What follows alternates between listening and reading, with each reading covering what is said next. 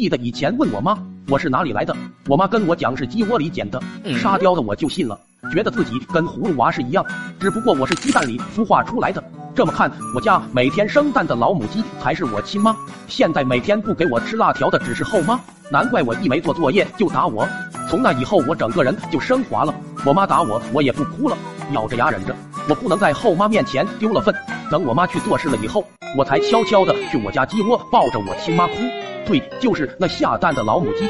那会我妈每天早上给我煮一个鸡蛋，让我带去学校吃。从那以后，我每天都把鸡蛋带着，在半路挖个坑给埋掉。二弟、三弟、十四弟什么的，不久就给兄弟们建了个墓葬群。由于我满肚子委屈，有事没事就去抱着老母鸡哭，哭诉自己的凄惨人生。老母鸡被我吓得正常下蛋都不会了，然后被我妈给煲汤了。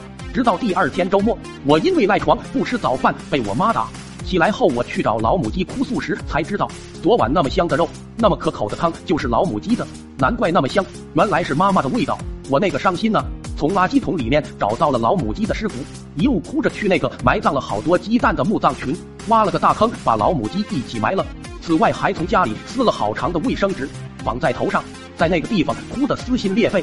不知道为什么，这隐蔽的一幕被去田里干活的二叔看见了，他把我拎了回去。那一天被我妈打的，我现在想起来都深深的怀疑，我可能真不是亲生的。